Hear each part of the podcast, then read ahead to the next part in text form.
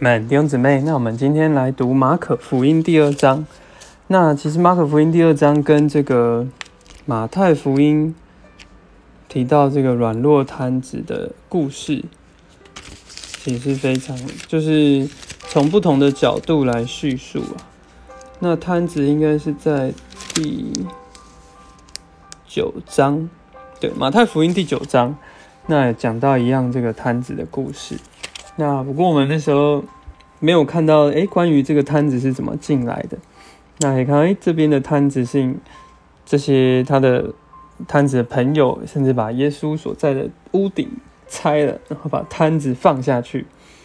那耶稣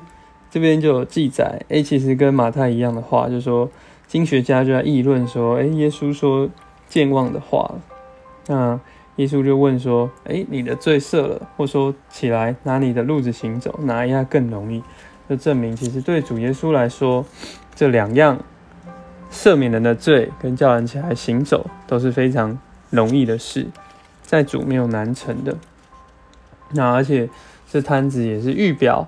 其实我们都是因罪而这个没有自由，没办法这样行走的这个罪人。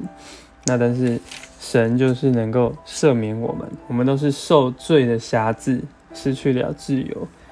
但是我们都借着耶稣的拯救，洁净了我们的罪，让我们得到行走的自由。好，那再来从这个十三到十七节呢开始，诶，这个耶稣他的人性非常的顾到人，他去跟罪人还有税吏一同吃饭，他并没有嫌弃他们。那当时税吏其实是非常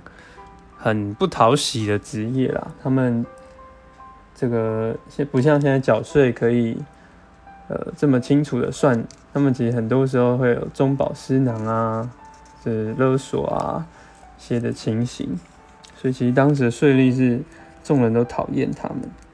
可是耶稣居然跟他们一同的吃饭。那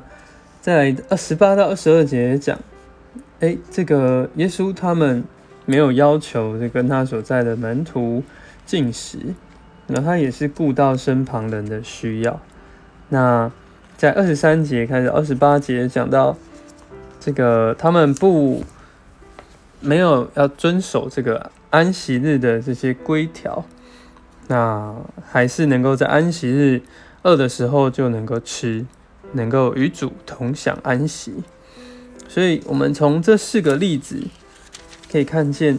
他赦免这个患病之人的罪，然后他又是税利与罪人的朋友，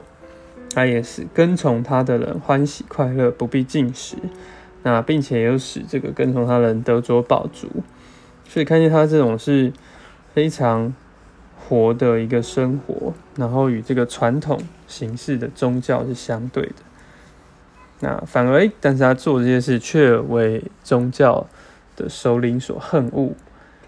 啊，就看见诶，宗教是何等的杀死人、